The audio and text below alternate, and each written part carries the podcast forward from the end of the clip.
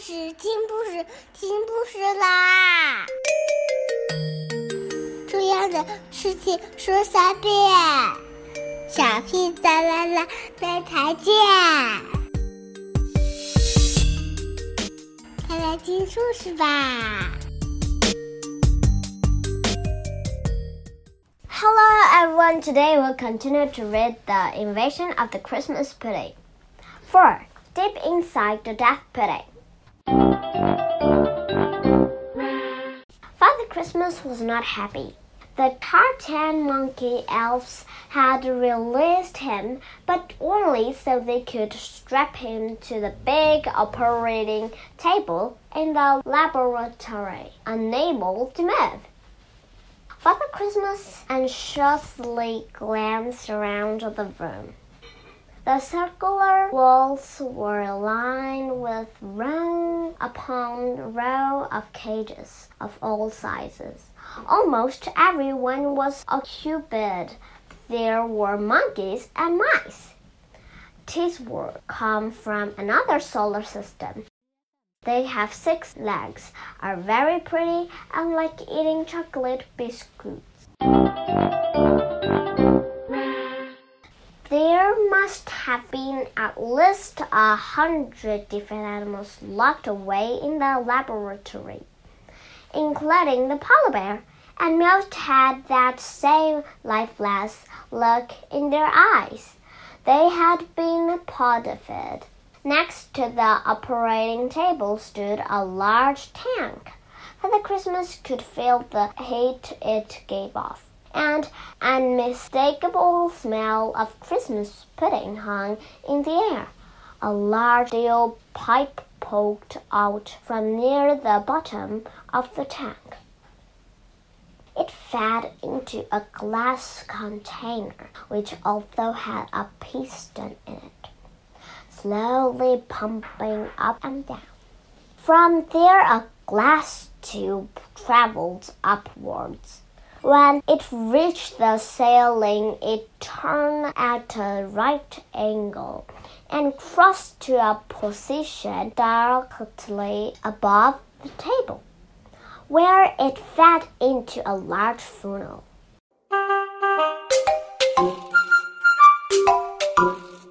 The funnel ended in a short section, floppy red rubber Tubbing Father Christmas had a very uneasy feeling in the pit of his stomach.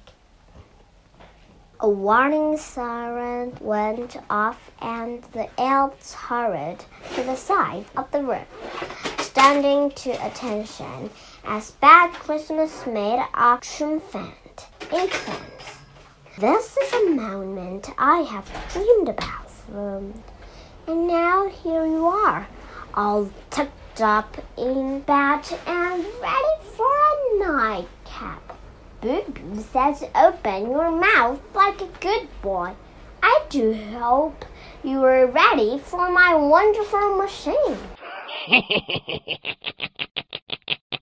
Father Christmas watched with alarm as the monstrous engine above his head began to move slowly towards him. What is this infernal machine? A little toy of mine is my mathematic sticky matter in atomic pump. But I usually call it the podif. Here is our science expert explanationist, Professor Dan Bumpot. Haven't any of you got brains of your own? Surely. You know what a magmatic sticky matter injectomic bomb does? It forces the sticky matter, perhaps better known as Christmas pudding, into any receptacle placed underneath the funnel. The machine can be used to fill a bowl, cake tin, bath, swimming pool, even a ship. In this case, of course, the receptacle will be Father Christmas' mouth. Sound effects. giant clash of cymbals. Oh no, that Christmas is going to podify Father Christmas. You'll never get me to eat that poisonous gloop of yours, rolled Father Christmas through greeted this. Oh, good. Boo Boo, he's going to strangle just what I wanted. Now I shall have to force it down you. Switch on the pot fear. Dame Hest, Nasty mouth spilled from the tank. The piston in the glass chamber pumped up and down. A series of muffled burp came from deep within the tank. Father Christmas watched with horror as a line of dark brown minute puddles entered the glass chamber. The pudding made their way upwards until they dropped one by one into the funnel.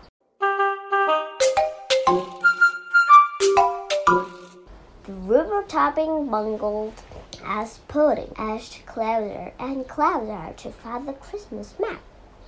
Bands of steel held its at tight. The first pudding was slowly squeezed from the rubber tube. Out it came. Sploop!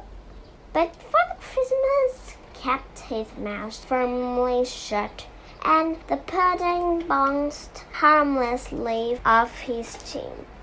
Amazingly, instead of being furious, Bad Christmas rubbed his hands with glee. Boo Boo, it's going just as we planned. Now we come to best.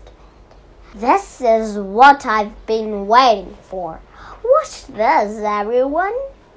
As the second pudding began to emerge from the rubber tube, Bad Christmas leaned across the table and with two fingers held for the Christmas' mouth tight shut.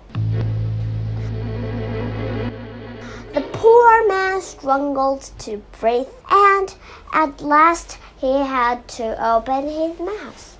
Just as the next pudding tumbled out, splop! It vanished down his throat. It was over. All the clams were released.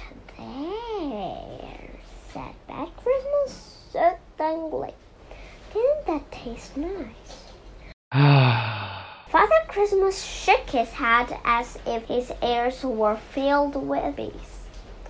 He was released from the table, his eyes dull and lifeless. He stood still, totally vivid. Now then, dear brother, my elves will show you to your new home. it's such a lovely cage. I'm sure you'll like it. You will remain here until your sleigh loaded down with my chocolate to every chocolate covered puddings. And you're going to give one oh oh oh, oh, oh one one to every child in the land. I can't wait. Oh no! Christmas is setting up his brother as a master criminal. Okay, today we'll just run her goodbye. Have a good dream.